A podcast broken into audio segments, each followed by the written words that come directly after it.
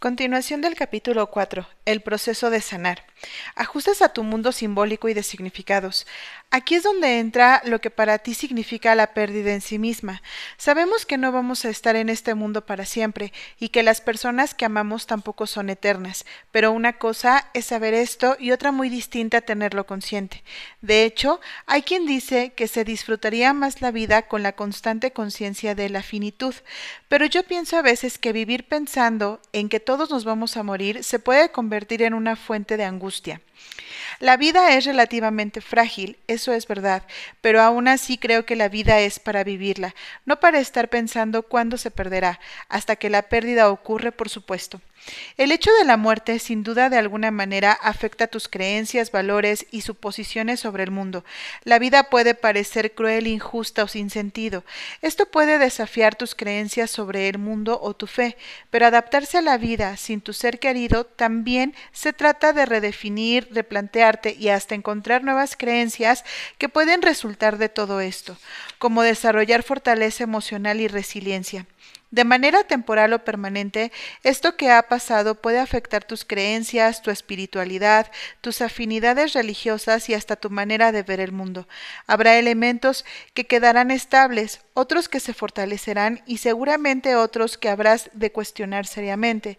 Hay personas que dicen estar enojadas con un Dios creador porque no escuchó sus plegarias o no entender las leyes universales del karma, el destino o la vida misma.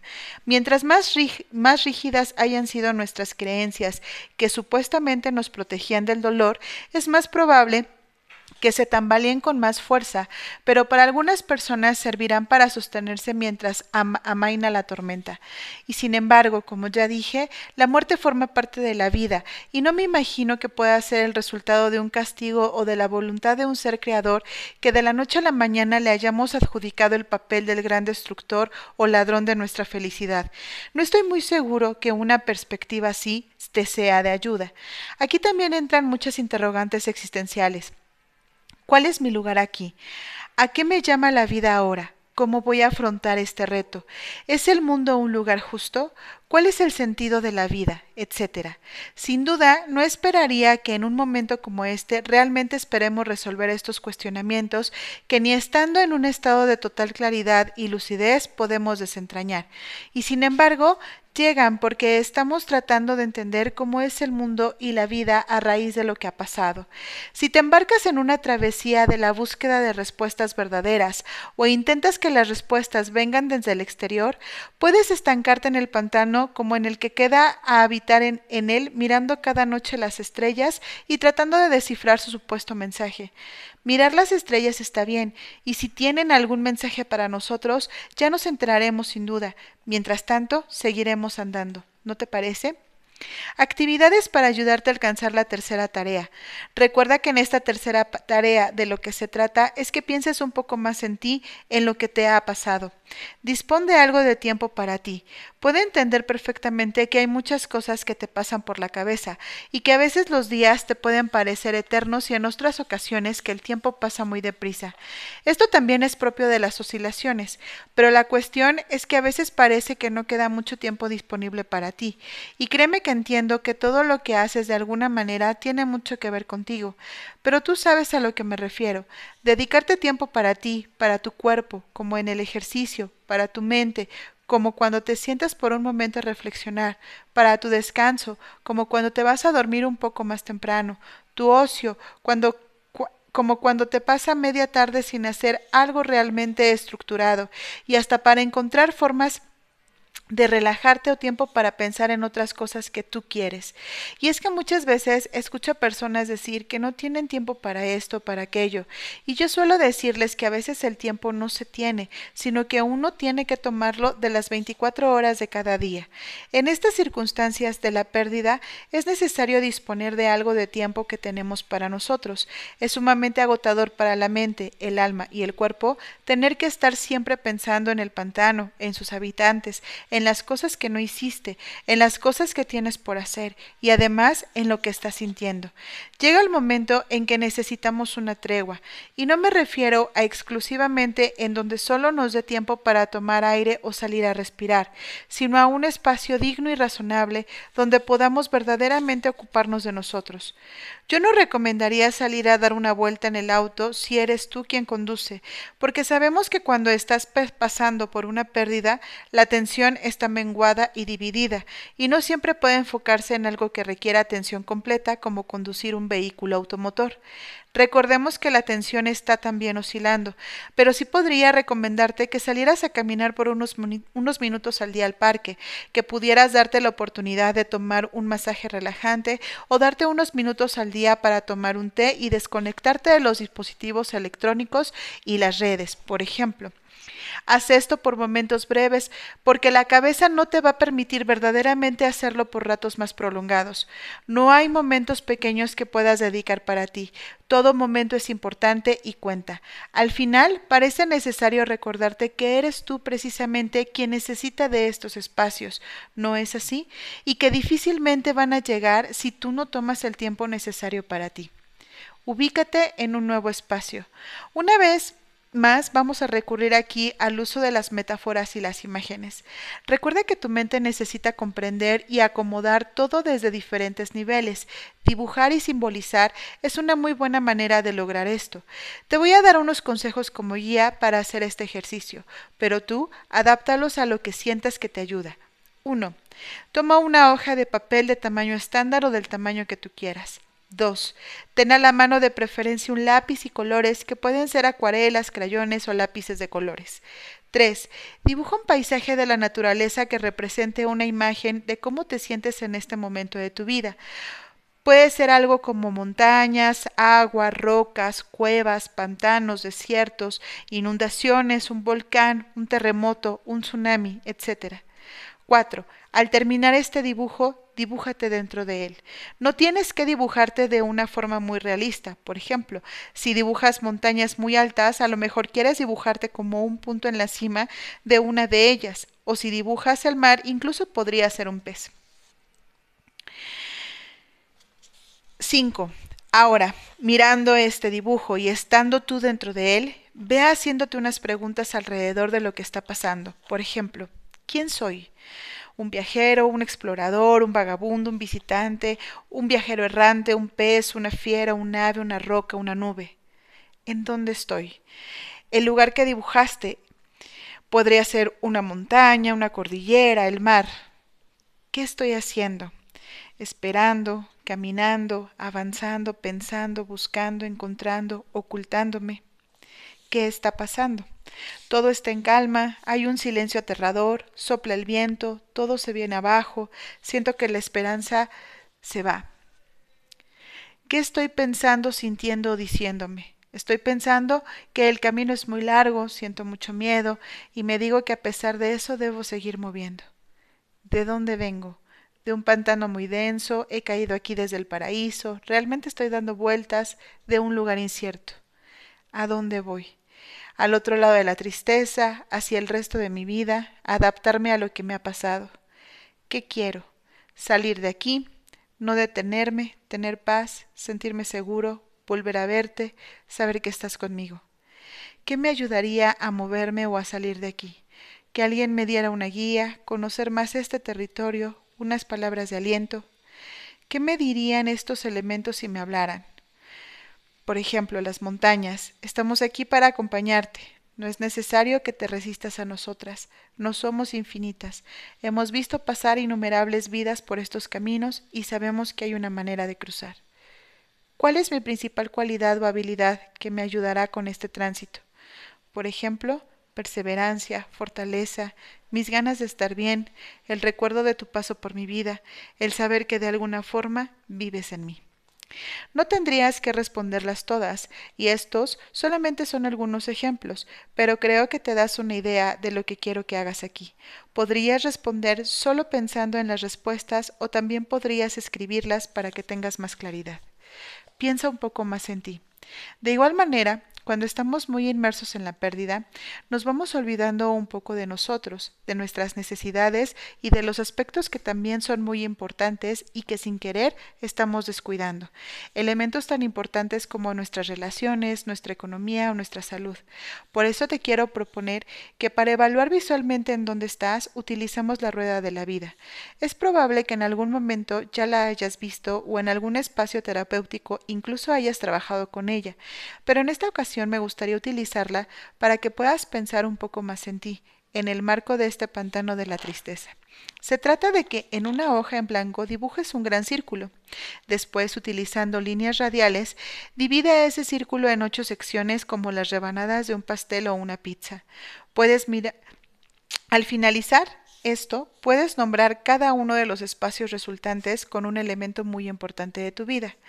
Por ejemplo, en mi ejemplo puedo agregar los elementos como familia, salud o espiritualidad, entre otros. Puedes tomarlos todos, solo alguno de ellos o reemplazarlos por los que para ti sean muy importantes. Una vez que lo hagas, puedes graduar cada uno de estos espacios con números del 1 al 10, siendo el 1 el nivel más bajo y el 10 el nivel más alto.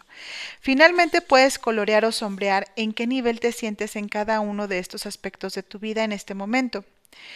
Por ejemplo, en mi rueda de la vida, vemos cómo la persona que lo ha llenado evalúa que sus áreas de ocupación y trabajo, tiempo para sí misma y desarrollo personal están realmente bajas o descuidadas. También en mi ejemplo, te das cuenta que otros elementos como la espiritualidad y la salud se encuentran en niveles razonables. Entonces, haz tu propia gráfica y después de ella te daré más, más instrucciones. Una vez que la termines, vamos a hacer las siguientes reflexiones. Por ejemplo, una rueda de la vida para mí sería salud, amistad, desarrollo personal o metas de vida, tiempo para mí, ocupación o trabajo, espiritualidad, economía. Cada una, familia, está ranqueada entre el 3 y el 4. Salud en el 6, amistad entre 4 y 5, desarrollo personal en el 1 y 2, tiempo para mí 2, ocupación a trabajo 1, espiritualidad 8 y 7, economía 5 6. ¿Cuáles áreas se han visto más afectadas negativamente a raíz de mi pérdida? ¿Cuáles extrañamente han mejorado y cuáles se han mantenido más o menos iguales? En las dos áreas donde me encuentro con más puntaje, ¿van al alza o a la baja? En las tres áreas donde mi puntaje es menor, ¿qué tendría que hacer para subir uno o dos puntos en el plazo de un par de meses? ¿En cuál de estas áreas siento más necesidad de mejorar? ¿Hay alguien que me gustaría que me ayudara a mejorar alguno de estos niveles? ¿Qué tendría que pedirle? ¿Qué tendría que hacer o dejar de hacer para evitar descender de nivel en las dos áreas donde me encuentro con más puntaje en lo que voy buscando mejorar en las demás? ¿A qué puedo comprometerme al ver ahora gráficamente el estado de estas áreas de mi vida?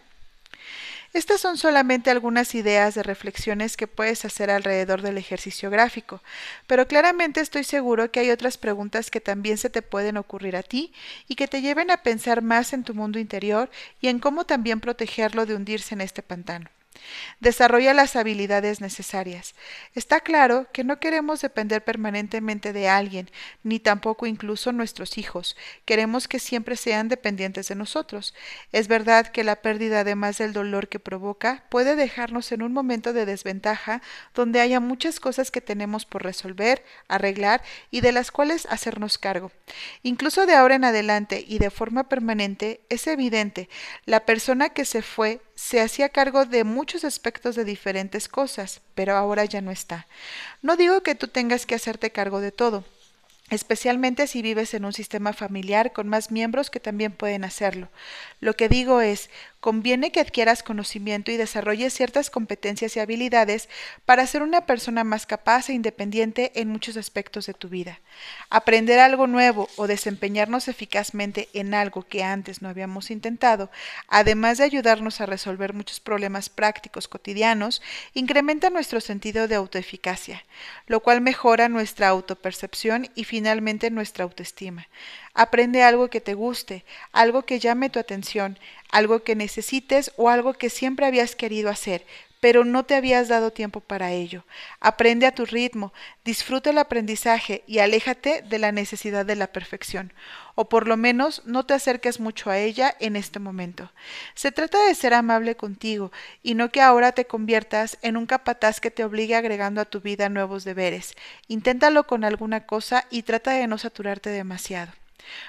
Cuarta tarea, establecer una relación con el ausente y seguir viviendo.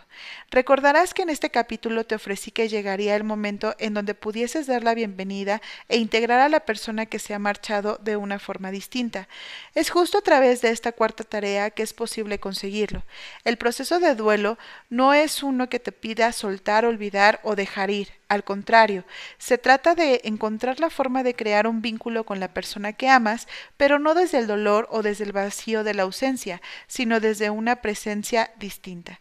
De manera muy directa, esta cuarta tarea consiste en transformar la relación que tenías con tu ser amado desde una que estaba basada en una presencia física a otra que ahora se sustenta en una presencia simbólica, una conexión y presencia del alma o de la memoria si lo quieres ver así. Es necesario recolocar a la persona ausente en el lugar que va a ocupar en tu vida para que puedas seguir viviendo. Tenerlo en una especie de indefinición o peor aún, tenerlo alejado por la ausencia, se convierte en una especie de lastre que te hunde más en el pantano.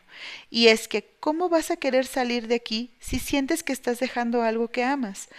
Por, eso mucha gente fracasa en salir del otro lado de la tristeza, porque creen que deben renunciar a lo que han amado tanto para seguir con su vida como antes o como si nada. Eso no es verdad.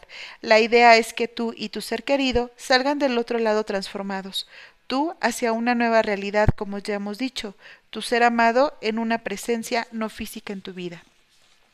La forma en que tú puedes seguir viviendo y ocupándote de tu vida es que desarrolles una conexión adecuada, saludable, digna, continua y duradera con tu ser amado como sea posible para ti. Yo sé que no es lo que quieres, porque tú como yo queremos todo y lo queremos completo. Realmente nos gustaría la reintegración de la persona a su estado original y no tener que conformarnos con esta presencia simbólica de la que te hablo, ¿no es así? Pero eso no es posible porque las cosas han cambiado. Negarte a aceptar lo posible por querer lo imposible es muy desafortunado, porque es como mandar el mensaje equivocado a la persona ausente diciéndole de alguna manera busco tu cuerpo, porque en lo que hoy te has convertido no me alcanza para ser feliz. A mí este me parece un mensaje poco digno para su memoria. ¿Qué es lo que echamos de menos realmente, el cuerpo o a la persona? Sin embargo, entiendo que muchos digan que habrían querido unos momentos más para decirle lo que faltó. Incluso hay quien dice que le gustaría volver a abrazarlo solo una vez más y tenerle en sus brazos solo por cinco minutos. Pero esto no es verdad, es un truco de la mente. Ya parece que si tuvieras realmente cinco minutos ibas a querer dejarlo ir otra vez. Y aunque fuera posible, ¿no sería como una segunda pérdida? Volver para luego irse de nuevo por fortuna, eso no suele suceder. A mí me gusta mucho la obra de Remedios Varo y uno de sus cuadros, La despedida, de 1958. Ejemplifica magistralmente esta idea de que una despedida realmente no es no lo es si mantenemos una conexión simbólica. Te invito a que busques la imagen y veas con tus propios ojos a qué me refiero. Aceptar entonces una presencia simbólica y hacerlo con un ritual de bienvenida hace que incorporemos finalmente al ausente en nuestra memoria, en nuestra alma o en el mundo de nuestros ancestros. Ya no estaremos solos porque a donde vaya iremos y no requerimos de objetos o lugares especiales para sentir su presencia. Si se tiene, está bien, pero que no se convierta, como ya vimos, en reemplazo de quien se ha marchado. La forma de mantener este vínculo y esta presencia simbólica es integrándole a nuestra vida cotidiana y no solamente buscando una reunión en los aniversarios de su muerte o en la ofrenda del Día de Muertos, por ejemplo. Integrar y recolocar a nuestros grandes ausentes pasa por recordarles, pensar en ellos, hablar de ellos y hablar con ellos, sentir su presencia en nuestras vidas en grandes y pequeños momentos. Contarles a veces de nuestro día, de lo pesado que está el tráfico o lo preocupados que estamos por un tema de trabajo o de salud. No tenemos que ir muy lejos para adivinar qué nos responderían en determinadas situaciones, ¿no es así? Una persona en terapia cuyo esposo había muerto algunos meses atrás me decía, mi hermana me critica y se preocupa porque a mí me gusta hablar con mi marido. Dice que no lo dejo descansar y otras veces dice que voy a acabar loca. Pero pues yo le digo que no tiene nada de malo porque así le cuento mis cosas y lo siento más cercano. A veces le cuento lo caro que están los tomates, otras veces le pido consejos sobre algún asunto económico y cuando estoy muy saturada hasta el reclamo por haberse ido y dejarme todo el paquete de la casa. Luego ya me río y él se ríe conmigo. Bueno, eso es lo que siento, me imagino. Ya no sé, pero a mí eso me ayuda. ¿Me estaré volviendo loca realmente y mi hermana tiene razón? Claramente la señora no se estaba volviendo loca, y no tiene nada de malo conversar con la persona ausente. La idea no es hacerlo de forma angustiosa y repetitiva, como cuando se le hace la misma pregunta y una y otra vez, ¿por qué te fuiste? ¿Por qué me dejaste? O que sean sesiones de lamentos y reproches. No estoy sugiriendo que platiques con la persona que se ha ido si no quieres hacerlo, pero si te dan ganas, adelante. Es una forma de mantener un vínculo distinto, especialmente cuando en esas conversaciones integras a la persona a tu vida cotidiana y no te integras tú al mundo de los muertos. ¿Me explico? ¿Y si no creo en el más allá? Claramente nadie está obligado a creer en lo que no cree y por fortuna no es necesario. Por eso se habla de una conexión simbólica, que puede tener o no tintes religiosos o espirituales, pero también y no de manera excluyente, involucra al recuerdo, la memoria y a veces hasta la genética, como cuando el que ha muerto es una persona consanguínea. Hay muchas cosas que nos unen a la otra persona, y cada uno fortalece esos vínculos de la manera que su mundo de creencias se lo permita mejor. Yo no podría asegurar que hay un más allá, como tampoco tengo pruebas para negarlo. Definitivamente a cada uno de nosotros nos debe de ser ayuda lo que cree y lo que no. Entonces, la tarea acá es encontrarle un lugar en nuestra vida, uno que nos ayude, que dignifique su memoria y lo mantenga en la presencia necesaria para que sigamos viviendo. No renuncies a lo posible por no tenerlo todo. Quiero insistir en este aspecto fundamental de la cuarta tarea. Hay muchas cosas que se pierden en este pantano, incluso tu propia identidad, como ya vimos en este mismo capítulo. Pero no todo se pierde, a menos que de verdad quieras dejarlo ir. Por ejemplo, está el tiempo de vida compartido con la persona y los recuerdos y hasta los sueños que en ese tiempo se formaron. Eso no se borra de la memoria y queda con nosotros para toda la vida.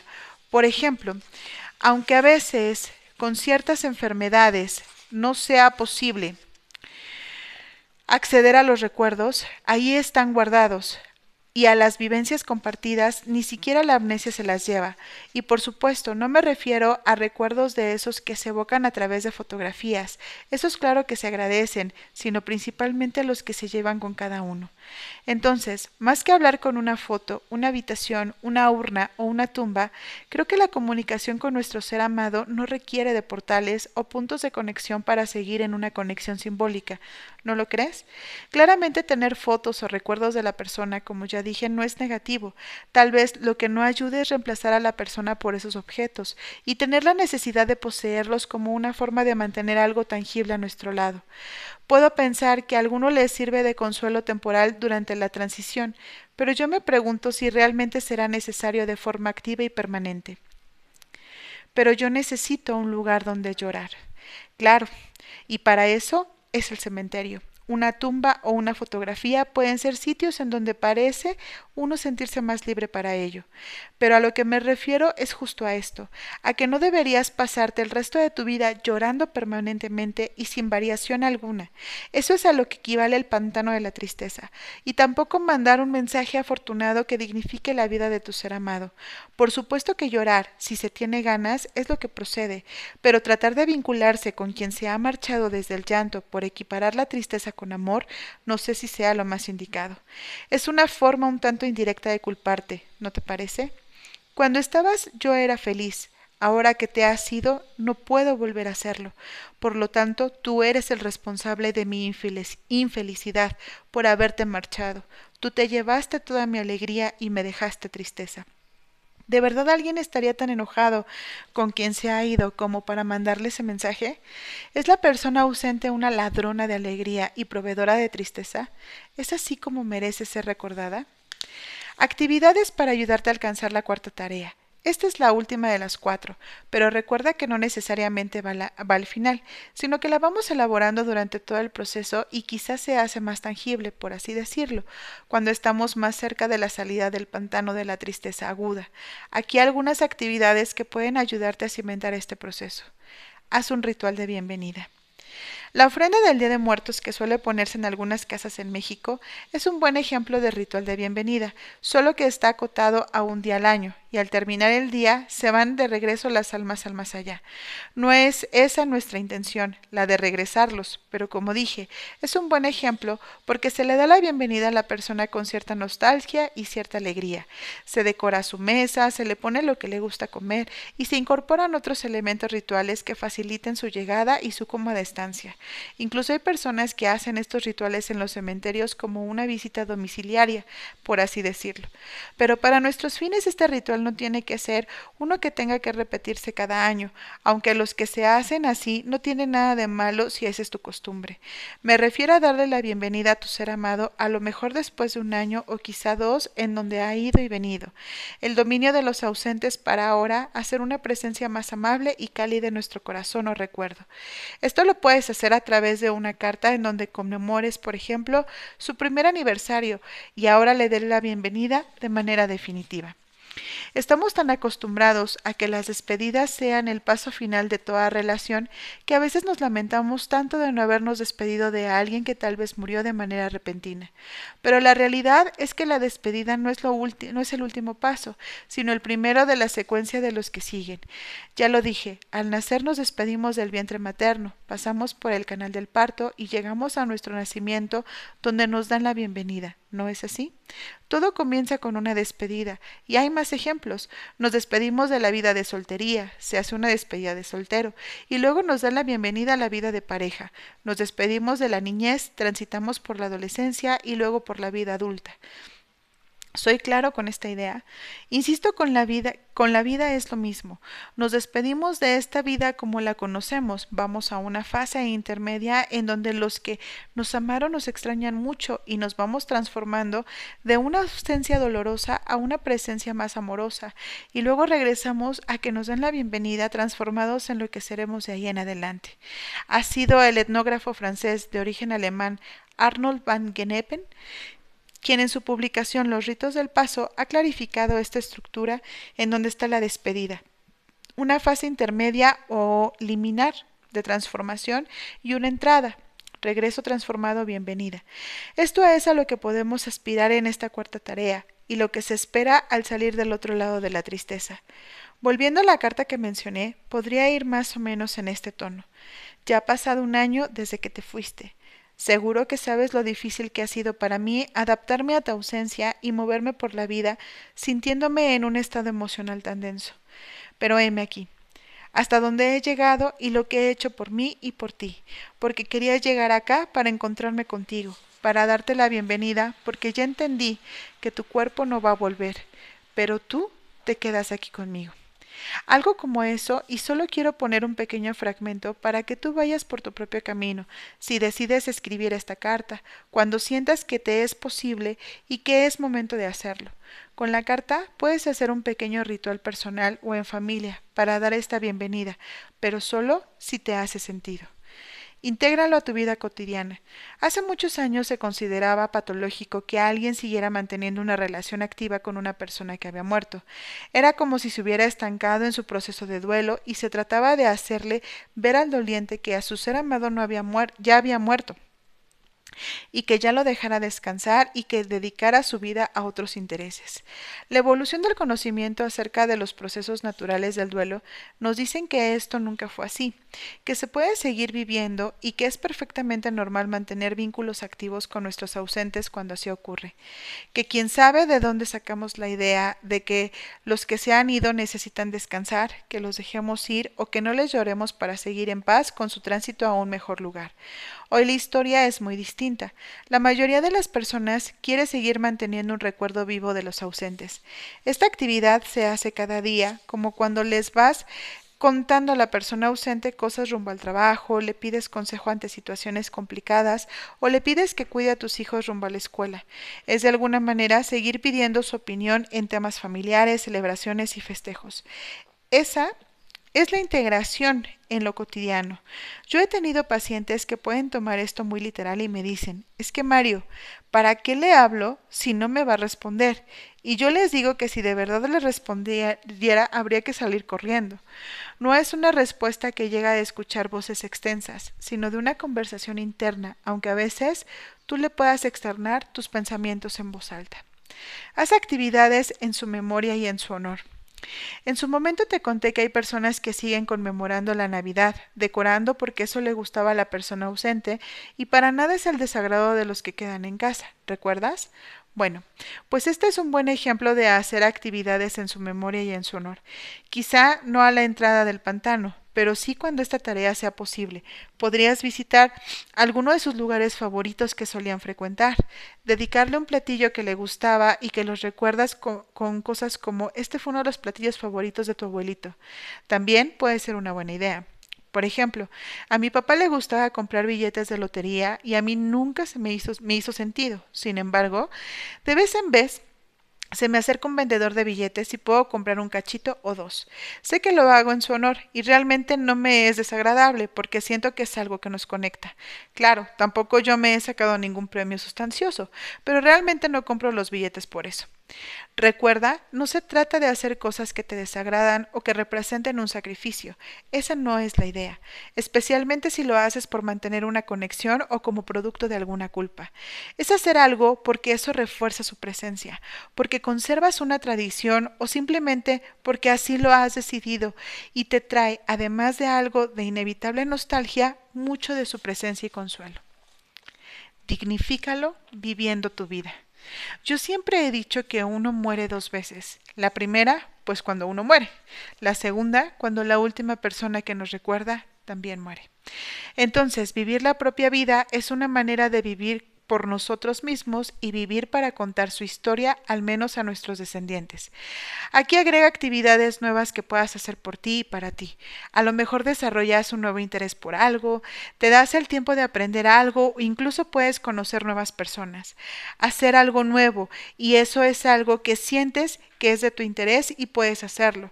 Puede ser también una muy buena manera de marcar los límites del antes y del ahora, sin olvidar, claro, que no es una frontera cerrada, sino un paso continuo entre estos momentos de tu vida. El antes y el después de la pérdida, con el pantano de la tristeza como estado intermedio o de transición. Vivir es una manera no solo de recordarle, sino que vivir fuera del sufrimiento es el mensaje más afortunado que podemos darle. Gracias a tu paso por mi vida, hoy puedo seguir viviendo a pesar de haberte perdido. Claramente, si decimos algo así, se lo estamos diciendo a la persona que se marchó, pero que ahora vuelve a escuchar y atestiguar cómo salimos del otro lado de la tristeza. Gracias a tu paso por mi vida, hoy puedo seguir viviendo a pesar de haberte perdido.